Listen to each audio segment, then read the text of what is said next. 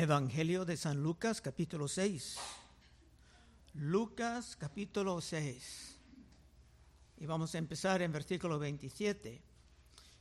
Estamos entrando ya en una de las partes más difíciles de las enseñanzas de Cristo Jesús. No es que es muy difícil entender o asimilar, sino que aquí tenemos las expectativas del Señor que son las más difíciles de aplicar y poner en acción. Antes de empezar, quiero recordar algo que San Pablo nos enseñaba sobre el amor, porque esto nos ayudará a preparar por lo que tenemos delante de nosotros hoy. Dijo San Pablo en 1 Corintios 13, 4, el amor es sufrido, es benigno, el amor no tiene envidia. El amor no es jactancioso. No se envanece, no hace nada indebida. Indebido, perdón. No busca lo suyo, no se irrita. No guarda rencor. No se goza de la injusticia, más se goza de la verdad. Todo lo sufre. Hemos encontrado la palabra sufre dos veces. El amor es sufrido, todo lo sufre, todo lo cree, todo lo espera, todo lo soporta. Cuando dice todo lo cree, si uno dice que ha hecho algo, no se sospecha inmediatamente que es una mentira, se cree hasta que hay evidencia al contrario. En esa definición es claro que el amor verdadero puede involucrar mucho sacrificio. El amor cristiano está confiando en Dios, que Dios mismo va a guiar los resultados del amor. Y ese amor bíblico será poderosísimo, porque tiene la capacidad de mostrar a todos que tu fe cristiana es auténtica. Y viendo algo diferente en ti y en mí, esto puede estimular un interés en el Evangelio. Vivimos en una época en que muchos mundanos ni quieren escuchar nada del Evangelio de Cristo Jesús. Pero cuando se han experimentado algo de ese amor auténtico, viéndolo en los hermanos, se pueden cambiar su manera de pensar. Pero la primera vez que te encuentras todo esto puede parecer un poco radical. Versículo 27.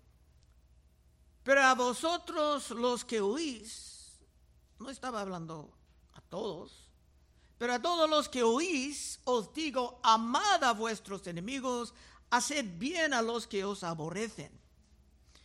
Cristo siempre estaba predicando una mezcla de personas, unos vinieron por la curiosidad, otros para criticar, y otros ya estaban convencidos de que deseaban seguir a Cristo como su Señor. Algunos estaban escuchando, pero aún así no pudieran oír. Es que siendo aún un hombre natural, no se puede oír para obedecer. Aprendimos también en 1 Corintios 2.14. Pero el hombre natural no percibe las cosas que son del Espíritu de Dios, porque para él son locura y no las puede entender porque se han de discernir espiritualmente. Pero, pero para los que realmente estaban oyendo, Cristo tenía un mensaje bastante radical. Otra vez 27. Pero a vosotros los que oís os digo, amad a vuestros enemigos, haced bien a los que os aborrecen, bendecid a los que os maldicen y orar por los que os columnian. Esto era muy diferente de lo que los fariseos enseñaban. Pero en realidad no era nada nuevo. En la versión de esto en el libro de Mateo, dice Mateo 5:43, oíste que fue dicho, amarás a tu prójimo y aborrecerás a tu enemigo. Pero yo os digo, amad a vuestros enemigos, bendecid a los que os maldicen, haced bien a los que os aborrecen y orad por los que os ultrajan y os persigan. empieza diciendo, oíste que fue dicho, que quiere decir que esto no vino de las escrituras, sino que era una tradición de los fariseos, lo de aborrecer a tu, a tu enemigo. De hecho, hasta en la ley del Testamento antiguo, el amor, el amor al enemigo era ya presente. En Éxodo 23, 4, unos capítulos más adelante de los diez mandamientos, dice, si encontrares el buey de tu enemigo o su asno extraviado, vuelve a llevárselo. Si vieres el asno del que te aborrece, caído debajo de su carga, ¿le dejarás sin ayuda? Antes bien le ayudarás a levantarlo la ley antigua. Es que aún en la ley de Moisés, Dios quería convertir tu enemigo en tu amigo, haciendo el mundo un lugar mejor. 29. Al que te hiere en una mejilla, preséntale también la otra. Y al que te quite la capa, ni aún la túnica le niegues. Es muy natural para nosotros desear una venganza o pues, inmediatamente responder. Pero comportándose así, uno realmente está confiando en el Señor, en su providencia. Uno realmente tiene que confiar en que el Señor está controlando el evento. Cristo dijo esto en otro sentido también, en Mateo 5:41. Y cualquiera que te obligue a llevar carga por una milla, ve con él dos. Al que te pide, dale, y al que quiere tomar de ti prestado, no se le rehuses. Es que un soldado romano en el tiempo de Cristo pudo obligar a cualquier hombre llevar una carga, pero solamente por una milla. Era una ley. Pero si tú continuabas por dos millas, que robaría mucho tiempo, pero si tú continuabas, esto llamaría la atención al soldado. Y se preguntaría, ¿por qué era tan generoso con tu tiempo? ¿Y por qué ni se sentía un resentimiento como otros? E inmediatamente te tendrías una oportunidad para comunicar el Evangelio con uno que ya vio que es algo auténtico. 30. A cualquiera que te pide, dale. Y al que tome lo que es tuyo, no pidas que te lo devuelva. Y como queréis que hagan los hombres con vosotros, así también haced vosotros con ellos. Si tú estabas de repente en una condición muy apretada por el dinero, en estos tiempos de incertidumbre, económicamente hablando, y si tú ni tenías por el momento la capacidad de comprar la comida, ¿no estarías muy agradecido por alguien que ayudaba en el momento preciso? Y pensando así y ayudando a otros con el amor cristiano, jamás va a escapar de la bendición de Cristo.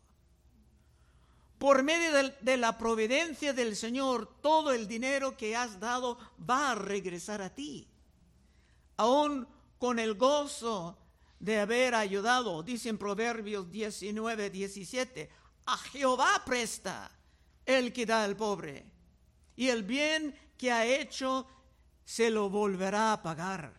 Es una promesa de Dios. Y se consiga mucho haciendo esto. Antes de nada, el nombre del Señor está magnificado. Segundo, vas a tener personas escuchando tu mensaje. Y finalmente, el mundo será un mejor lugar de vivir, con personas ayudando a otras personas en vez de gobiernos con sus burocracias enormes y corruptos, corruptas. 32. Porque si amáis a los que os aman, ¿qué mérito tenéis? Porque también los pecadores aman a los que aman. Cristo espera algo diferente de nosotros, algo más. Y si hacéis bien a los que os hacen bien, ¿qué méritos tenéis? Porque también los pecadores hacen lo mismo. Es que caminando con Cristo se esperan más de nosotros. Si realmente estamos entre los que pueden oír. Cristo quiere ver sus seguidores llamando la atención, pero de manera muy buena, positiva, cambiando el mundo y comunicando el mensaje. 34. Y si prestáis a aquellos de quienes esperáis recibir, ¿qué mérito tenéis? Porque también los pecadores prestan a los pecadores para recibir otro tanto. Habrá pérdidas. Muchos, y a mí me parece sabio, muchos, en vez de prestar, simplemente se dan lo que pueden como regalo. De esta manera la persona que simplemente no puede pagar por la ayuda no tiene que tratar de evitarte, siempre sintiendo la vergüenza de no tener para pagar. Habrá pérdidas, pero Dios no va a dejar el asunto así, sino que Dios va a recompensarte por medio de otros modos sorpresivos. Todo esto será una prueba de tu fe. 35. Amad pues a vuestros enemigos y haced bien y prestad, no esperando de ello nada. Y será vuestro galardón grande. Y seréis hijos del Altísimo, porque Él es benigno para con los ingratos y malos. Esta es la, la conclusión sobre el amor al enemigo. Pero mire lo que esto va a comprar. Esto será la prueba de que eres hijo del Altísimo. Vas a vivir conociendo que tu galardón es grande y que tienes una gran recompensa en la vida venidera, pero también mucho gozo aquí y ahora. Cristo hablaba mucho de esto en Mateo. En Mateo 6, 19. No hagáis tesoros en la tierra. Y cuando habla así, está diciendo solamente aquí, solamente pensando en este, este mundo. No hagáis tesoros en la tierra donde la polilla y el orín corrompen y donde ladrones minan y hurtan sino haceos tesoros en el cielo, donde ni la polilla ni el orín corrompan, y donde ladrones no minan ni hurtan. Porque donde esté vuestro tesoro, ahí estará también vuestro corazón. Vas a tener tesoros en el cielo, pero no solamente en el cielo, sino que vas a empezar a sentir la diferencia aún en esta vida. Pablo dijo esto en 1 Timoteo 4:7. Desecha las fábulas profanas y de viejas. Ejércite para la piedad, porque el ejército corporal para poco es provechoso, pero la piedad para todo aprovecha, pues tiene promesa de esta vida presente y de la venidera. La vida cristiana debe ser algo diferente y algo poderoso. 36. Sed pues misericordiosos, como también vuestro Padre es misericordioso. Dios ha tenido que perdonar mucho para nosotros. Y por esto tiene sentido que nosotros debemos de pasar por alto lo que se puede, perdonando mucho aquí en la tierra, haciendo este mundo un poco mejor o como, dice en la oración del Padre nuestro, Mateo 6:10, venga tu reino, hágase tu voluntad como está en el cielo, así también en la tierra. Tú tienes la capacidad en Cristo de hacer este mundo, este mundo corrompido, un poco más como el cielo. Si estás dispuesto a actuar en el amor cristiano. 37. No juzguéis y no seréis juzgados. No condenéis y no seréis condenados. Perdonad y seréis perdonados. Eso es un verso que casi todos los mundanos han memorizado. Si habla de un pecado van a decir, no juzguéis. Pero tiene una aplicación muy práctica para nosotros. Juzgar es algo que Dios va a hacer en el día del juicio. En el mundo hay cortes y jueces en el gobierno que pueden escuchar acusaciones y evidencias para juzgar. Y hermano, el hecho de que uno está acusado de algo grave no es una prueba de que es culpable. Hay que dejar que la evidencia sea presentada, que los testigos sean escuchados y que los profesionales lleguen a las conclusiones examinando todo. Pero siempre hay una tentación para nosotros juzgar las cosas de antemano. Y eso es algo que puedes ver fácilmente en los funerales. Se puede juzgar bien, se puede juzgar mal. Pero Cristo dice que es mejor simplemente no juzgar. Muchas veces cuando uno se fallece, aun si el hombre vivía solamente por su carne, si jamás ha servido a Cristo para nada, si siempre ha vivido para sí mismo, ni pensando en Dios, habrá normalmente personas de su familia declarando, juzgando, que ya está en un lugar mejor, que ya está en la gloria con Dios. Por mi parte, en tales casos prefiero simplemente no juzgar. No es asunto mío. Deje que Dios haga su juicio en el día final, confiando en que todas sus decisiones son perfectas. 38. Dad y se os dará medida buena, apretada, remecida y rebosando darán en vuestro regazo. Está hablando de granos en la parábola, porque con la misma medida con que medís, os volverán a medir. Ese es un resumen sobre toda esa instrucción sobre el amor cristiano. Dando ese amor a los del mundo que ni merecen nada de nosotros, sea amistad, dinero, tiempo, ayuda. Cristo promete aquí una gran recompensa. Como que tu inversión en el reino será más grande que has imaginado. Ahora Cristo va a tratar del asunto del peligro de los que presentan doctrinas falsas y apartadas de las santas escrituras, empezando en el versículo 39. Y les decía una parábola, ¿acaso puede un ciego guiar a otro ciego? ¿No caerán ambos en el hoyo?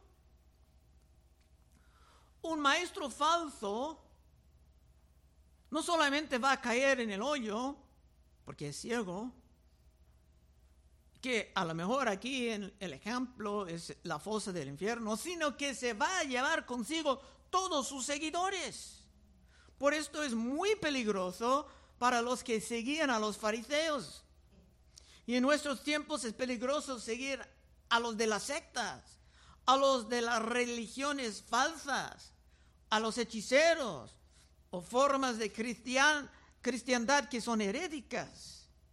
Esos no solamente van a perder sus propios almas como ciegos, sino que van a llevar a sus seguidores al infierno con ellos. 39, otra vez. Y les decía una parábola. ¿Acaso puede un ciego guiar a otro ciego? ¿No caerán ambos en el hoyo? El discípulo no es superior a su maestro, mas todo el que fuere perfeccionado será como su maestro. Tiene varios sentidos. Si estás siguiendo un maestro falso, no vas a seguir más alto que él. Pero en la fe cristiana, si el mundo rechazaba a Cristo, el mundo puede rechazar a nosotros también. Si se burlaban de Cristo, y se acusaba de estar al lado del diablo, el mismo puede pasar con nosotros. Si había seguidores fieles con Cristo, nosotros podemos ver el mismo. Pero no podemos esperar de este mundo un tratamiento mejor que Cristo ha recibido si estamos predicando la verdad. Los maestros falsos, los ciegos, siempre se enojan cuando viene la luz de la verdad y se van a responder en su irritación.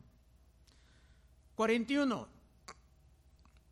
¿Por qué miras la paja que está en el ojo de tu hermano y no echas de ver la viga que está en tu propio ojo? ¿O cómo puedes decir a tu hermano, hermano, déjame sacar la paja que está en tu ojo, no mirando tú la viga que está en el ojo tuyo? Hipócrita. Saca primero la viga de tu propio ojo, entonces verás bien para sacar la paja que está en el ojo de tu hermano. Esta vez la exhortación viene en el contexto de los maestros falsos y con las la doctrina falsa. Con esto viene mucha carnalidad. Pero si el maestro falso es aún ciego o tiene una viga, un tronco en su propio ojo, entonces no puede ver claramente para sacar algo más pequeño de tu ojo. Eso es lo que enseña. 43.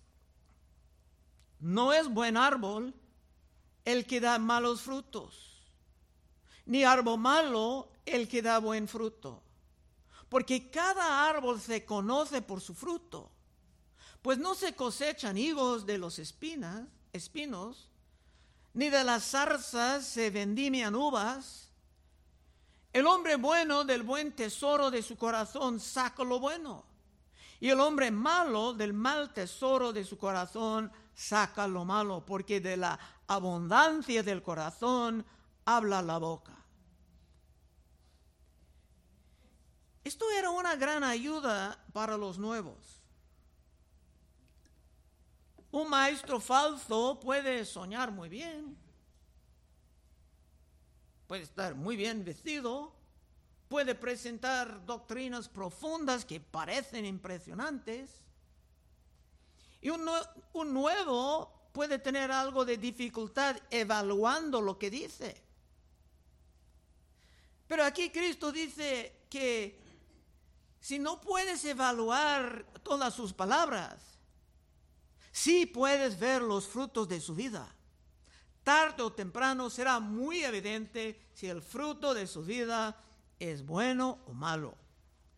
Hay muchos que pueden hablar bien, pero sus vidas no son nada fructíferas. Ahora, para llegar al fin, hay una última amonestación. 46. ¿Por qué me llamáis Señor, Señor y no hacéis lo que yo digo? Cristo siempre quería ser consistente. Y está iluminando aquí una contradicción. ¿Por qué me llamáis Señor, Señor y no hacéis lo que digo? Siempre habrá personas que pueden escuchar, admirar y tal vez aún memorizar lo que Cristo nos ha enseñado, pero jamás van a ponerlo en acción.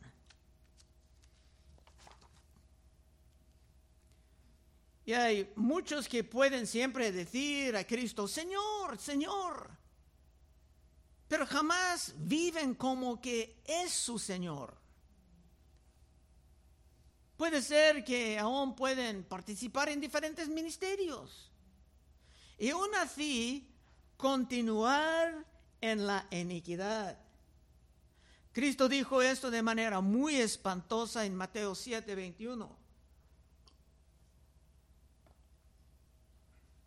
Y es muy alarmante, pero Cristo siempre presentaba la verdad. Mateo 7, 21. No todos, no todo el que me dice Señor, Señor entrará en el reino de los cielos, sino el que hace la voluntad de mi Padre que está en los cielos. Algunos, ¿correcto? No, no algunos, muchos me dirán en aquel día, Señor, Señor, ¿no profetizamos en tu nombre? Y en tu nombre echamos fuera demonios y en tu nombre hicimos muchos milagros. Entonces les declararé, nunca os conocí, apartados de mí, hacedores de maldad. Estos estaban hasta en el ministerio. Estos hicieron milagros. Y hasta echaron demonios. Eran muy cerca del reino de Dios. Pero muy cerca, según Cristo, muy cerca no es suficiente. Por esto, los que pueden oír, los que tienen oídos para oír, van a vivir muy cuidadosamente sabiendo que es fácil vivir y hasta morir engañado. En el libro de Santiago se hablan de ese terrible engaño porque Santiago ha visto esto sirviendo mucho tiempo en el ministerio. Santiago 1:21. Por lo cual, desechando toda inmundicia y abundancia de malicia, recibid con mansedumbre la palabra implantada, la cual puede salvar vuestras almas. La palabra muy poderosa puede salvar nuestras almas. Pero sed hacedores de la palabra y no tan solamente oidores, engañándoos a vosotros mismos. San Pablo también, viendo el autoengaño en todos lados en la iglesia de Corinto, dijo con toda sinceridad en 2 de Corintios 13 y 5, examinaos a vosotros mismos si estáis en la fe, probaos a vosotros mismos. ¿O no os conocéis a vosotros mismos que Jesucristo está en vosotros? A menos que estéis reprobados. Y hermanos, es mejor hacer esto mientras tienes algo de salud, y no esperar como algunos hasta que estás en la cama de tu muerte tan lleno de medicamentos que ni puedes pensar bien. 47. Todo aquel que viene a mí y oye mis palabras y las hace, os indicaré a quién es semejante. Ahora viene, viene la última parábola para el mensaje de hoy. Y con esto estamos cerrando. Semejante es al hombre que al edificar una casa cavó y ahondó y puso el fundamento sobre la roca. Y cuando vino una inundación, el río dio con ímpetu contra aquella casa, pero no la pudo mover porque estaba fundada sobre la roca. El cristiano serio va a estudiar profundamente lo que la Biblia dice. Se va a llegar al fondo estableciendo su fundamento. No solamente por lo que los hombres dicen, sino por lo que es la verdad de Dios. Y estará mirando a la palabra como un espejo para juzgar no a todos los demás, sino para juzgar a sí mismo, cambiando lo que se tiene que cambiar. Y así puede enfrentar la eternidad sin los terrores de los o los remordimientos que uno tiene por perder tanto tiempo, tantos años en las vanidades de este mundo. Último verso 49. Mas el que oyó y no hizo, Semejante es al hombre que edificó su casa sobre tierra, sin fundamento, contra la cual el río dio con ímpetu, y luego cayó, y fue grande la ruina de aquella casa. Y la ruina mencionada aquí es una sorpresa fea, es un pánico sin remedio que muchos van a enfrentar en el día final, o sea, en el día del juicio. Conclusión, si es tu deseo después de, de oír lo que hemos estudiado hoy de las palabras de Cristo, y si tú quieres aplicar lo que has escuchado, escapando de toda forma de autoengaño, puedes pasar al frente en unos momentos y oraremos contigo. Oh Señor, te damos gracias que tú estás llevándonos a lo básico otra vez de la fe, cosas sencillas que muchos de nosotros hemos olvidado, evitando la venganza que viene naturalmente a todos nosotros Ayúdanos, Señor, a meditar en estas cosas y ponerlas en práctica, Señor, en acción, haciendo el mundo un lugar mejor para la gloria de tu nombre. Pedimos en el nombre de Cristo Jesús. Amén.